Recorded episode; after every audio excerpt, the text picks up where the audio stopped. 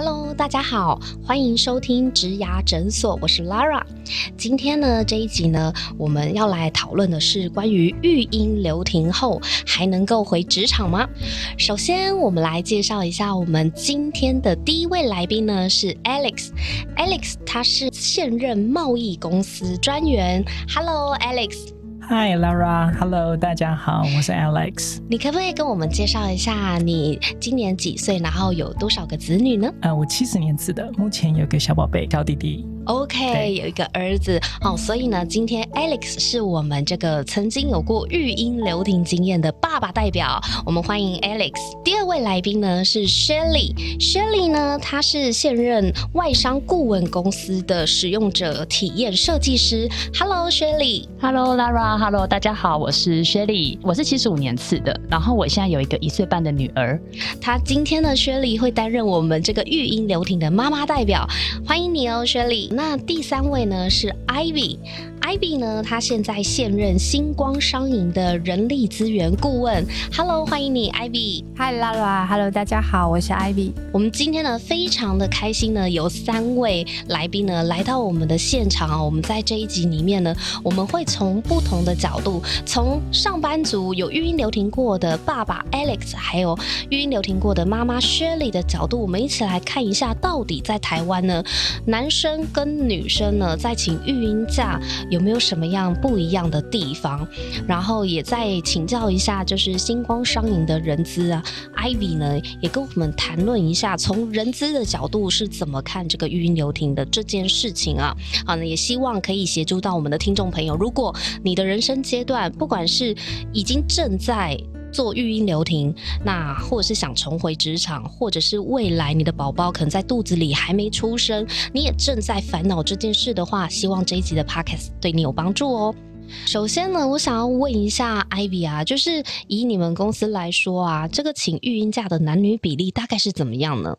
以我们公司来讲的话，原则上男生跟女生的比例还是以女生为主，那大概就是一成跟九成的比例这样子。一成是男生嘛，对不对？男生大部分还是以女多男少。对，因为我之前待过的公司也是哦，就是。不是说公司不允许男生请育婴假，而是男生会来请育婴假的这个比例，真的就是跟女生差的差异还蛮悬殊的。那首先，我想先请教一下 Alex，就是您是在这个贸易公司负责做一个专案的专员嘛，执行专员。好，当时呢，你大概是多久以前请的育婴假呢？嗯，我是去年九月重新回到职场。所以大概是二二零一七年开始请，二零一七年请到去年，所以你请了两年吧？是的。哇哇，以男生请育婴假一次就请两年吗？呃，我一开始是先请一年。但是因为呃玩上瘾了，所以在玩小孩玩上瘾吗？所以再申多申请一年。OK，所以总共就是请了两年。是的，当时为什么会想要请育婴假的原因是？嗯，我觉得可以从很多层面来讲。一开始的话，当然生命里面多一个小宝贝嘛，当然你要就要开始思考说要怎么照顾他嘛。很多人就是有不同的做法，可能请父母亲带。是说，可能真的没有办法，一定要双薪的话，就一定要送育幼院嘛。嗯，我们那时候跟老婆商量，因为我们两个都不是台北人。然后在台北是没有后援的，所以说基本上是没有没有跟爸妈同住，就对了。没错，没错。所以说基本上我们在台北是没有后援，可是送回中南部的话又看不到小朋友，所以说这个选项基本上我们就没有考虑。所以那接下来就可能就送托婴或怎么样的，或自己带。没错，没错。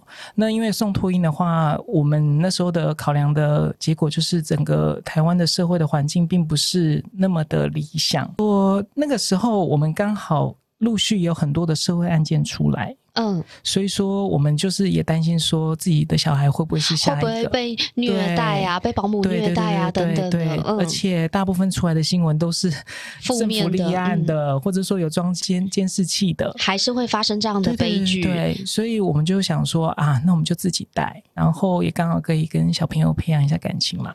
了解，所以是因为真的太不放心了，没错，所以也让为人父母的觉得好像好交给谁。都不放心，那不如就自己带。所以您是在这样子的一个状况下决定请育婴假。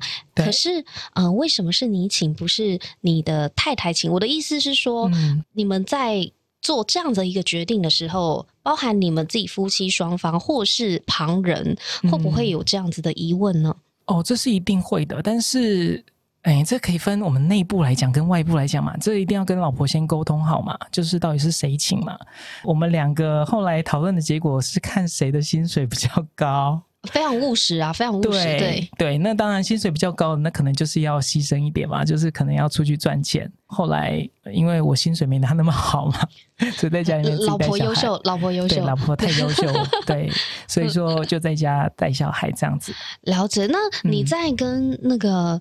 主管提出请孕假这个申请的时候，你的主管或是你的同仁，他有什么样的异样的眼光，或是反应，或是给你什么样的压力吗？你觉得？压力是还好，但是异样的眼光是真的很多。不一样的声音也非常的来自同事吗？还是主管？主管、同事跟家人，甚至家人哦，亲人、亲朋好友都有。甚至那时候，我记得我跟我的岳父说，我的规划就是接下来要请育婴留停。然后他说：“哈，他他那时候他说台语，他说啊，刚起哇。” 小孩子，你这样子可以养得大吗？对于一个男生情孕留停，然后要自己带小孩，可以说是不太不以为然呐。认为说，可能男生能够把小孩子拉拔长大吗？应该是很困难的吧。这是家人啊，然后又来自同事啊，同事说哇，男生请哎，因为现在台湾大部分的主流价值观还是会期待说，小朋友是不是应该，尤其是年纪越小的小孩，好像还是要应该由妈妈来照顾，对不对？对，主流的期待还是这样。对，哦，所以当您的家人，包含你的岳父，听到说是你要带小孩，他第一个抗 n 的是你一个大男生有办法。照顾好小孩吗？对，因为毕竟台湾老一辈的观念可能还是比较传统，嗯这是不可不可无可厚非的嘛。所以说听到说哇，男生要请孕留停，真的是不敢相信啊。嗯，那我相信说，即便是老一辈的，现在年轻人，像我那个时候在请假的时候，跟同事分享，或甚至跟长官分享，长官是没有说啊，你男生怎么也请？他们是没有这样子的。可是你多少可以。从他们的一些言语言谈里面，你可以感受得到，说哇，真的是不可思议。嗯，为什么会是你请？那你老婆呢？嗯，对你就可以感受到，那没有明讲，但是你可以感受到这种氛围。所以你也很有压力吗？当时压力是没有，因为这是我自己做的决定，我只觉得我很期待。那个时候还没有开始请的时候，我很期待，但是压力是是我觉得是没有的。嗯，顶多就是说啊，请孕假，那可能薪水少一份，该怎么办？就是要一直解释而已，顶多就是要一直解释。嗯，OK。当时在请假的时候，除了面对旁人的这些不不管有没有说出口的质疑，好了，嗯，那你自己会不会担心说，那你暂离职场的这两年期间，会不会回不去这件事情？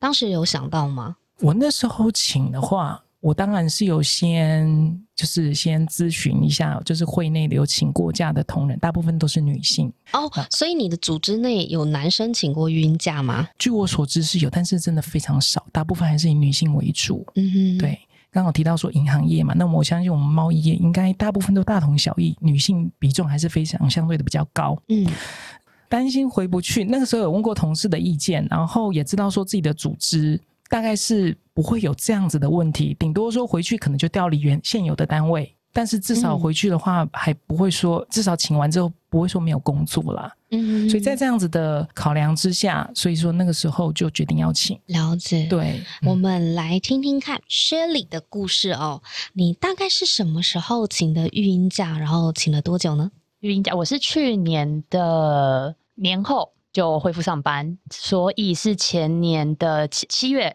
大概是六月底七月初的时候请产假，然后接孕假。那你孕假请多久？呃，我就请六个月，再加产假，加产假就八个月，八个月。所以呃，其实也不算是太长嘛，对不对？就是还不到一年就回去职场这样子。对，OK。那你当时你们公司对于请孕假的这个态度是怎么样子的呢？我们公司其实对育婴假这件事情没有任何的异样眼光，或者是刁难都没有。因为我们公司第一个他是外商公司，那其实对我们的我们经理就是外国人，那对他来说，他觉得这在他的国家是一件非常非常正常的事情。OK，对，所以其实基本上都很支持。然后我们公司其实也有好几个爸爸都是已经有小孩的啊，他们都请过育婴假吗？诶，应该是没有，对，都没有。对，但是因为像我那时候，我们的 PM 就是两个小孩的爸，那像其实跟他讨。讨论要就是已经确定未来会请产假、孕假的时候，那跟他讲专案的事情要怎么协调时的时候，其实他的反应都是 OK 啊，这个我我们可以 take care。对对对，就是如果说人力到时候就是会少一个，那看公司是怎么样决定要真人呢，还是说就把专案的 loading 把它调配一下就好了。所以其实是非常的顺利。嗯，所以你在当时请假的时候也没有遇到太多的困难跟阻碍，对不对？其实没有，而且因为女生嘛，女生请照刚刚的讲，其实就是大家都觉得理所当然的。所以这样看起来的话，你当时会担心会不会回不去工作岗位的问题吗？以当时公司的氛围，倒不会很担心这件事情。呃，而且因为我没有预计说要请到一年或两年，我觉得我当时也觉得应该是公司可以接受的。因为我觉得如果公司它是有疑虑的话，应该会在我提的时候就会跟我讨论一些后续的事情。我我的感觉是这样，可是其实都没有，所以我倒是没有很担心。所以刚刚听完 Alex 跟 Shirley 的故事，你们算是在请孕假的这个过程中，也都算是因为公司很支持嘛，所以你们在不管是人情压力或是心理压力上面都还 OK。对，但是其实依台湾现行的法规，应该是必须要非常保障员工有请孕假的权利。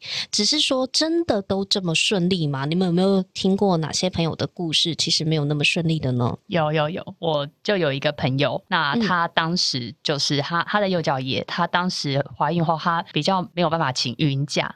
那他跟我的说法是说，因为他如果要请，就至少会半年嘛。可是其实很难找到一个只愿意做半年的人替代人力嘛？对，再加上小朋友那个时候，他说因为幼教业。就是还有小朋友习惯这个老师的问题，所以万一他就只找了六个月的人力，可是小朋友才刚习惯这个老师，这个老师就得走了，然后他就回来，变成又要从双方都要得重新习惯，所以他当时就决定，那干脆就离职好了。一方面他也是想要好好带自己的小孩啊，因为他是他自己决定离职的，还是他的公司希望他离职呢？是他自己决定。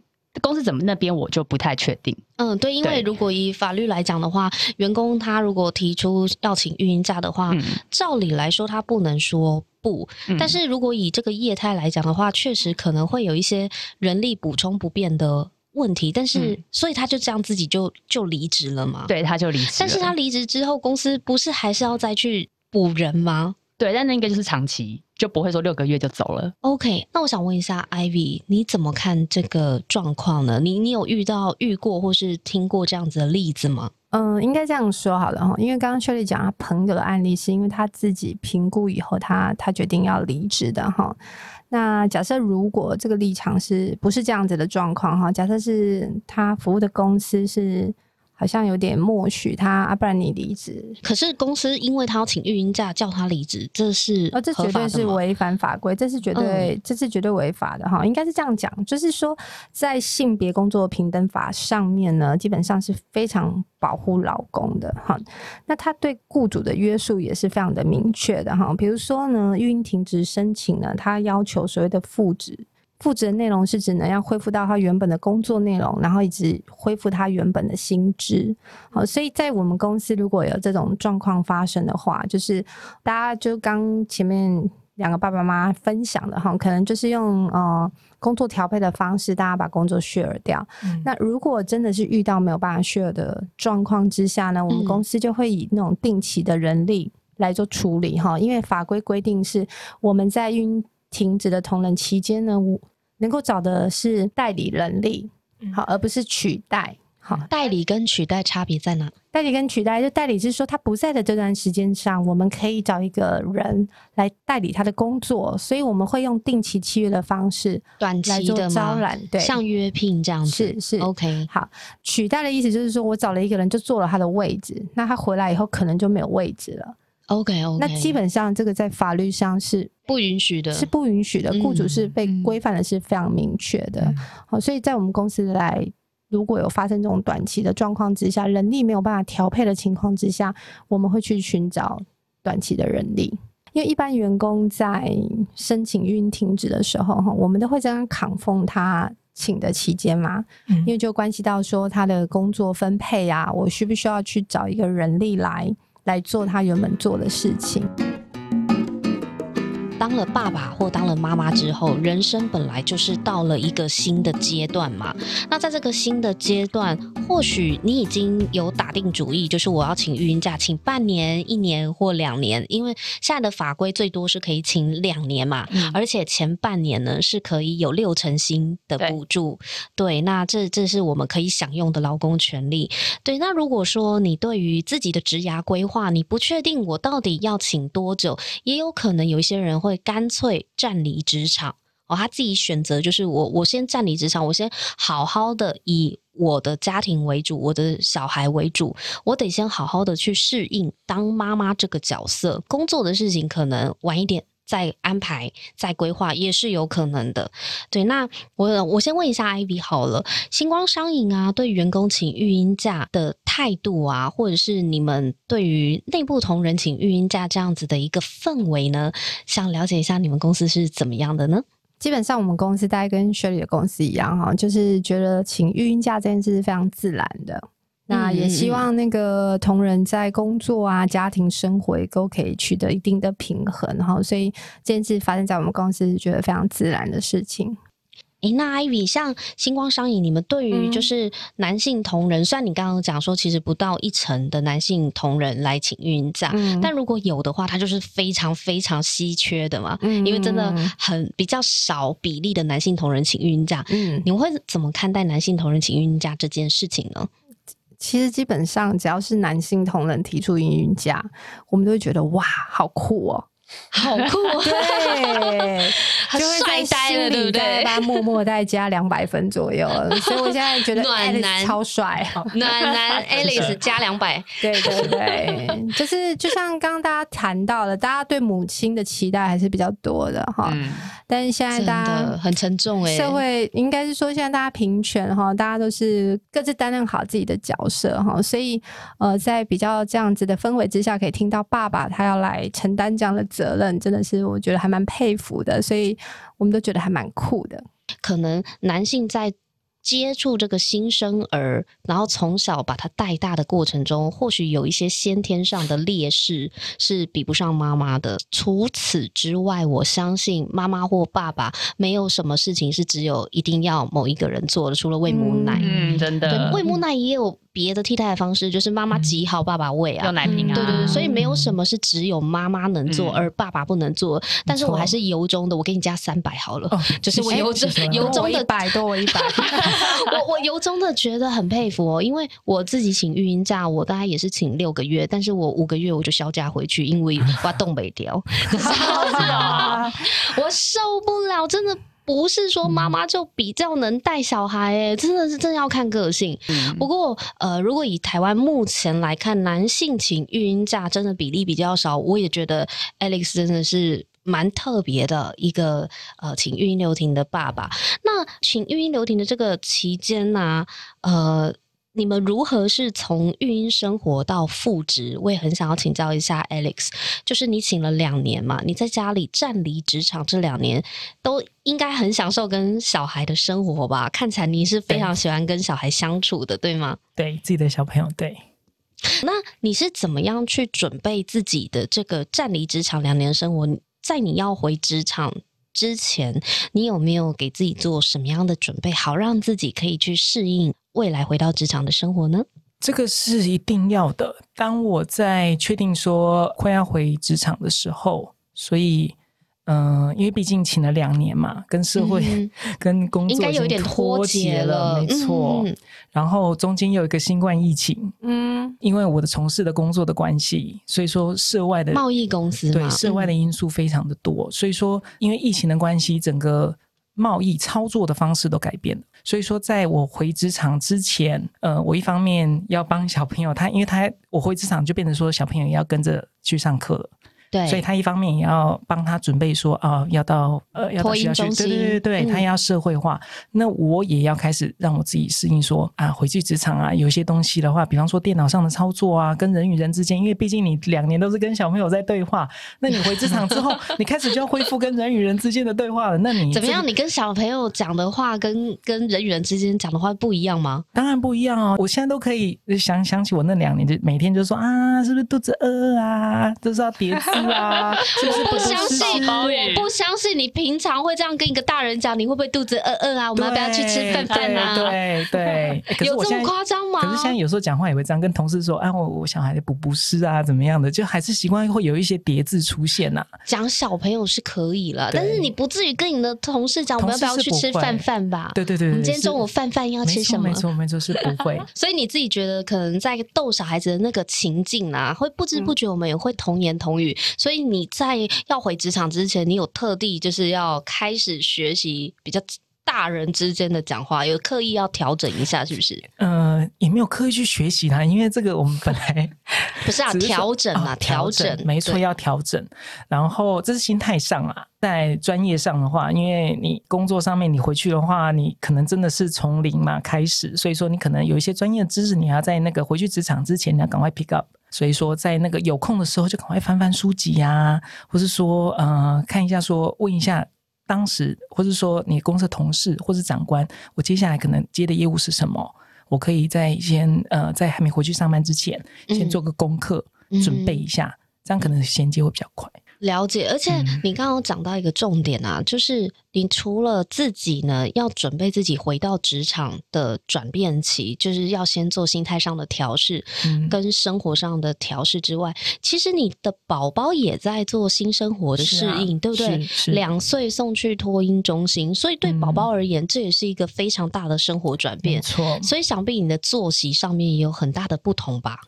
对，因为那个时候我是去年九月复职，我那时候就想说，如果小朋友要送学校的话，要跟我上班的时间要错开，因为如果我们时间太一上学校，然后我马上复职的话，我可能没有全心全意投入工作，我可能整天上班的时间要担心说在学校会不会发生任何的事情。你要担心两层，你要担心你自己，也要担心你儿子。没错，所以说我把这个时间错开，就是他在八月份的时候，我就先让托他先去没错，嗯所以我还有一个月的缓冲的时间，我可以专心的呃了解一下他在学校能不能有呃有没有适应的问题，然后有没有什么突发状况，我可以及时的去救援。所以我刚好有一个礼一个月的缓冲的时间，那那一个月我处理除了小朋友的事情，然后也开始就是要准备自己嘛，要重回工作这样子。所以有错开应该会比较好，不至于手忙脚乱。没错没错，了解，所以嗯你做好这个心态上的准备跟作息上的准备。那我也想要请问一下薛礼啊，就是如果像你，你是请育婴假嗯半年嘛，嗯那这半年要回到这个工原工作岗位内啊，你自己有需要做什么样的调试或准备吗？有，就是呃，跟 AS 有点跟 AS 有点像。那一个就是我大概在育婴留停的后半，那嗯。那时候因为小朋友作息也比较稳定了嘛，所以就会开始有些自己的时间。那那时候我就有去上线上课程，上线上课程，嘿嘿嘿你你你放个育婴假还要这么矜持、哦，因为因为其实 我我觉得就像你们刚刚其实也有谈到，就是其实你就是每天就是面对小孩，等等等等，那你上线上课程的时候，你小孩怎么办？就是他睡觉啊，嗯，他睡觉的时间，我我那时候小朋友可以稳定的，比如午休，他就很固定的早上会睡一一两个小时，下午睡一两个小时。天啊，好羡羡慕慕哦！对他，他就 是我我都说我都说我抽到 SS 卡这样子，对来报恩的，来报对，恩真的是来报恩的。还可以让妈妈去上线上课程，哎，是，就是我的作业都还是有 follow 上进度的那一哇种哦，对，就是我一个有上线下课程，但、嗯。但我觉得一方面当然是我上那个是我未来我我应该说我的工作上，我觉得之前我就很想要补的一个主题一块，那再就是我也不喜欢就是我因为育婴导致我的生活全部都只有小孩，而没有为自己做什么，其实我觉得那个会让妈妈的生活非常的不平衡。那所以我那时候就上线上课程。那再来就是我们的部门其实有带群组嘛，那我其实时不时都会，他们有些事情都会在上面讨论的话，我时不时当然也会看，所以我基本上是有在 follow 我们部门的一些工作的状况。嗯哼，不过我刚刚也觉得 Shelly 蛮特别的一点是，如果说你的宝宝是呃他的作息比较正常，以大部分的父母来讲的话，应该就是赶快补眠，或是赶快嗯追剧，就是赶快嗯喘息一下，想要做自己的事情。嗯，可是为什么你会想要去做进修，也是为了你之后的职涯去做准备？可是这背后的动机，会是因为你有某一种职涯上的焦虑或压力吗？我好奇问一下，嗯不确定有没有这层因素在。我觉得没有到很大。但我我觉得可能真的是刚好那个时候我，因为我一直很想要进修商业呃相关知识的一块，那刚好那个时候就有一个课程，嗯然后是我很有兴趣的，一直很想去上的。对对，他就刚好，然后我觉得非常的有趣，所以嗯所以就是应该说就是天时地利人和，所以我就去上了。那我觉得也还没有蛮大一个原因，比较像是我自己的内在动机。嗯，对我就是觉得好，今天我的小朋友就是给我这么好的自自己时会间。那呃，因为他那个时候就是早上哎、上午跟下午都会有固定的睡觉时间，那我补眠上都是早上，所以我就可以利用嗯下午的时候去听，或者是晚上小朋友进入长睡眠以后。对，所以就是基本上是很 OK 的。诶，那我回头问一下 Ivy 啊，嗯就是你们在做招募的时候，在浏览履历或是嗯面试人选的时候，嗯如果说这个人选他可能刚好就是育婴留停之后要回职场找工作的话，嗯你们对于他育婴留停的这一段经历呢，你们会有什么样的看法呢？基本上我们不会有什么特殊的看法哈。我们在找人一定是针对他对这个职务的特殊性。那凭良心讲，就是如果他刚好是我们需要的人，然后他又是运停职想要回到职场，这对我们来讲是很好的状态，因为表示他可以随时回到职场。而不是像我可能必须等其他的人，他要先辞掉他的工作，然后一段时间再回来。嗯。所以原则上，我们还是回到他有没有符合职务本身的要求的，比如说他的技能啊、他的职能啊，呃，比较不会去特别强调或者特别在意他是不是正在育婴假或者是请过育婴假这样子。诶，那 Ivy 啊，嗯如果说你们在招募人选或是在面试人选的时候，如果对于他的，比如说他可能暂离职场嗯。一段时间、m a y b e 两年、三年，对，但是他暂离职场的期间，他其实是为了要照顾小孩，不管这个 candidate 是男生或是女生，嗯嗯那你们对于他这样子要重回职场，而且通常啊会有这么这样的一个 gap year 好了，他的职场的 gap year 是为了家庭，嗯对，想必呃可能就是在重回职场上面。多少会不会担心他有一点没有办法融入现在的业态，或是没有办法衔接上？你们会有这层的担忧或考量吗？嗯，应该这样子说好了哈。刚刚 Alice 有谈到，她其实在复职的时候有点担心她有衔接的问题嘛哈。嗯其实我们人资在看履历的时候呢，是比较针对职务本身，就是说他的技能、他过去的工作经验、他的职能，他是不是符合我们对这个职务的要求？但确实，我要老实说的是，同样有好多的履历表，我们还是会看目前在线上的人，比较我们比较容易去看目前还是在线上的人。好，那当然，它有各种因素可能去中断它职业的发展，而不只是因为语音停止的关系哈。但是，如果你的工作性质是技术层面的工作性质，而且它是非常具有时效性的哈，比如说一些写程式的工程师。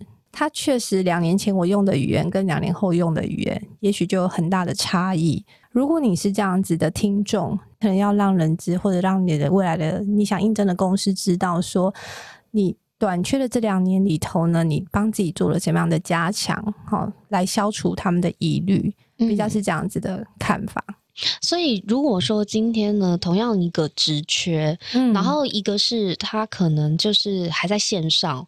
哦，我我可能还在职中，或嗯。是刚离职不久，跟一个已经可能站离职场三年了、两三年的还在线上的，当然会有他的一些线上的优势嘛。嗯嗯对，可是如果说今天他真的是站离职场的，要回来，你有什么样的建议可以让他们增加一点自己这样子的优势嘛？或是在面试或是在履历上面可以做些什么为自己加分的吗？其实刚刚 Shirley 她谈自己的案例，我就觉得还蛮佩服的哈，也是一个嗯各位听众可以学习的一个方向哈。嗯就是说他在他稍微短暂休息的这段时间里头呢，他去做了一些他自我的提升跟加强哈。还去上课了？对，真的是，我记得我都是在补眠。对吗？呃，就是说，呃，第一个是说你应该说，我们自像刚刚薛丽她在谈她自己的自己的案例的时候，我就觉得还蛮佩服的，也是一个很好的典范。然后，哎，那 Ivy，你刚刚说啊，就是呃，在线上的这个人选，他当然会有一些面试上的优势，就是在招募的时候，如果说这个人选他一直都是在这个业界中，对，没有站离职场这么久的话，相对于一个可能站离职场两三年的人，要再重回。以同样一个职缺来讲，要再重回职场的话，可能暂离职场的这个 candidate 他可能就比较不具优势。可是，确实有些人会因为家庭因素，或是因为各种的原因，他就是真的。在职涯上面，他有了 gap，他有 gap year 这样子的一个短期的站离职场的时间。如果你真的是因为家庭因素或是某些原因，你可能有三五年的时间真的都不在职场上面了，都是待业中。对，那你要怎么样再重回职场？Ivy，你有什么样的建议吗？比如说，像刚刚 Shirley 在谈他自己的案例的时候，我就觉得他是一个还蛮好的典范哈。比如说，他就是嗯，利用这个。天使宝宝休息的时间，在适当的时间里头呢，他去补充自己，他一直很想要帮自己补充的能力。哈，所以嗯，针对那种比较短，就是有一段时间离开职场的朋友们，就是我们大概也是这样子建议哈。第一个就是说。呃，在这段时间里头呢，你可能就要去加强自己，好，透过这段短暂的休息时间，你可能透过上课啦，哈，或者参加一些讲座啦，哈，来补充自己的实力，哈，就帮自己多一些斜杠。好，那再来就是第二点呢，就是在家里有一些任务要去打完成，但是也要随时关注。呃，比如说你的产业，或者是说你将来回到职场上，你想要往那边去的那个行业，所有的呃时事啊，就是你不能太脱节。你在面谈啊，应该是说你在争取面谈的时候，我们都会先看到你们的履历表。好，所以比较建议的是说，你们就去强化你们的履历表上，呃，你们会有什么样的能力？好，就是不要太琢磨再去解释为什么你会有这段的空缺。其实我们看到很多人的履历表都会不断的想要去解释说，呃，我可能是因为什么样的原因啊，然后所以我才会有这样子的空缺。但是事实上，我们比较希望看到的是，你们要告诉我们是说，呃，你尽量不要去强调这段空缺，你尽量强调的是你自己有什么样子的能力。然后在这段时间里头，你又加强了一些什么？我觉得这样子是，我觉得这样子是比较好，容易可以拿到面试机会的。呃，谢谢艾比的建议。我觉得我听到几个点，哎，确实是可以试试看的。就是不管你站离职场多久的时间哦，哪怕一两年、三五年，但是刚刚艾比有提醒大家，就是如果说大家要重回职场的话呢，你如果再找下一份工作，假设你是离职，然后再找下一份工作的话呢，为什么会空窗这么久？不需要做太多的琢磨，反而是你现在你打算用你的能力，然后可以创造什么样的价值？这个可能会是在你在找工作的时候，企业比较在乎的、比较关注的点。对，那另外就是培养斜杠的能力。刚刚艾比也有讲了，其实我也觉得薛丽真的因为生了一个好宝宝啊，不是 感谢，如果是恶魔，可能没办法。应该是说他非常的善用时间啦，就是即便是让自己站离职场这半年也没有白费，也没有去跟这个产业脱节，或者是像 Alex 刚刚有讲到，就是你要回职场之前，你不是还是会去 survey 一下现在的产业动态，哦，跟这个即将要找的工作，或是你想要做的行业有关的一些动态，你一定要让自己。给人家的感觉是，虽然我好像请假了三年没有出来工作，可是我在面谈的时候，我不会让你觉得我好像脱节，嗯，跟这个产业脱节。你必须要讲得出来，或你至少要去做功课，去了解一下这个产业的动态，它现在是往什么样的风向去？哦，大家在流行什么样的技术？大家在讨论什么？我相信这个，不管你有没有在工作，你平常在社交或在一些社团或是 Google，一定有很多的资。料可以协助你去让你不要跟这个整个产业有太太大的脱节这件事情。但是如果说你其实，在过去的这段时间里面，你已经很充分的充实自己了，嗯，你已经有透过一些呃上课，或者是去呃参加一些培训，然后来充实你自己不同的能力，然后充实你不一样的斜杠。那么当然，你自己的工作机会，或者是说你自己的范围，它就会放大了。好，所以对于这些目前正在短暂休息中的听众朋友，哈，就是你们现在正在休息中，但是未来你们还是会打算回到我们的职场。那么就趁这个时间点呢，就是拨一点时间来培养自己不同的能力、多元的能力，来让自己将来要再回到职场的时候，你可以敲的门比较多，竞争力比较提升。是，但是如果说这位求职者在这段时间里面，他并没有做这样子的，他没有机会去这样子的加强自己或补充自己。那我比较建议的是说，你可能把自己对于工作这件事情的弹性要稍微再放大一点。不管是工作内容也好，还是说对于薪资的接受度也好，你都要把自己的弹性放大一点，让你可以拿到。回到职场的这个门票，就是先有一份工作的话，假设有经济压力啦，就是呃，他现在也来不及去学一些职能，他必须要现在一定要有收入的话，那么他对于这个工作的期望呢，可能要再把范围再拉大一点，或是标准要再降低一些，先求有一个收入。对我就是觉得有弹性一点，就是不要。把门开大一点哦，就是不要把自己太限制住，那这样子伯乐就很难遇到你啦。而且先回职场，那之后的职涯可以再慢慢编排规划嘛，对不对？对啊，没错啊。如果说你对自己的呃计划，它就是回到职场这件事情不是一个很短暂的，那么当然你可以从工作上又透过一些公司给你的培训也好，或者是说你自己额外去加强了也好，来发展你自己更多元的生活。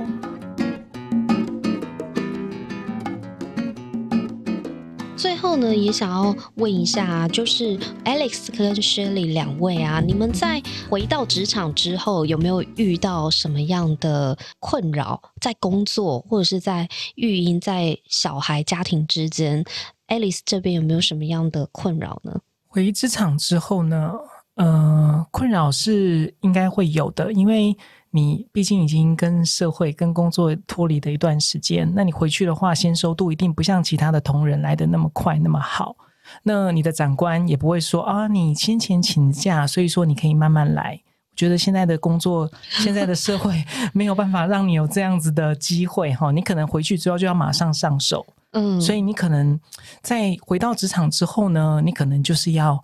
尽快的把你自己的能力给培养起来，要跟上，要跟上，因为长官他们会认为说，我已经给了你两年的假，那你现在已经回来了，我不可能说再给你比其他同事多余的时间，我已经之前给你很多时间，我我已经等你两年了，赶快，好不容易回来了，快点，等你很久了。对，那有的可能比较急的长官就认为说，你就是上回来工作就是要马上上手你的工作。所以说，你你你你可能就是要赶快把自己的能力赶快把它培养起来。对，这是这压力应该是挺大的，但是也是必须的啦。我这边有两个，一个是说，就是呃，因为现在就是要比较弹性时间带小朋友嘛，但是其实有一点两难啦，就是。我有的是工时减少了，相对我收入就减少。嗯，可是其实有小孩后，经济压力就更大了。是啊，正要用钱的时候，可是你又因为你是跟你的那个公司谈弹性上下班嘛？对，我是谈弹性上下班。你现在每天工作几小时啊？跟公司我原本是八小时嘛，嗯，那后来现在就是一呃一天六小时，所以等于我整个月来讲，一共才收会过比过去少四分之一。对的收入嘛，对的收入，对那可是就会觉得说，就是假设我今天在原公司，如果我想要谈加薪，可是实际上我的工作时数就是没法那么多，就感觉有点少了四分之一，但是又希望公司给你加薪，哎，这有解吗？Ivy，我觉得这个问，因为薛礼他的那个背景是在外商公司嘛，对对，好，那我觉得外商公司这个问题，好像我的理解当中，然后就呃，外商公司它比较讲求绩效。好，就是他比较看的是个人的表现，好，那呃比较不会用那种可能有一些比较传统的公司啊，用你哦，你你啊你常加班才是好员工，才是努力的员工这种方式来看哈。那其实现在很多公司都有实行那种 KPI 的制度哈，都还是回到你对这个职务本身的贡献的贡献度来看哈。所以呃，如果薛丽你你你工作六个小时，你的产出。嗯，好，跟你的那个你的产出跟你的你的内容，嗯基本上跟其他工作八小时的人是一样的，嗯你绝对是非常有能力去可以跟公司谈谈加嗯薪的哈。了解，所以就是这样子，大概是两个建议啦哈。第一个就是，当然是说你要争取好的工作表现，你一定要。好，呃，你要争取好的薪资，你一定要先有好的工作表现，你才有筹码来跟老板谈。嗯嗯好，那第二个部分是说，除了你原本这个工作要求你你会的东西以外，你还额外会什么东西，让嗯公司来需要你，嗯，这个也是你可以跟公司谈加薪的一个筹码。嗯了解是对你就是创造，就是创造被利用的价值，大概是这样子。嗯那你的价值就是比别人还多，那公司他想要留住你，他必须都给你比较好的薪酬。嗯了解，好，那今天呢，非常谢谢三位的到来。那我们也期待下一次再有机会可以跟三位在一起在 Pockets 里面再跟大家分享更多一点的资讯或经验喽。如果你喜欢这一集的内容的话呢，也邀请你到 Apple Podcast 上面帮我们打新评分和留言，我们会非常感谢你哦。那如果有任何的问题，别忘了到植牙诊所的社群平台上面来做更多的交流和讨论。那我们就下一集见喽，拜拜。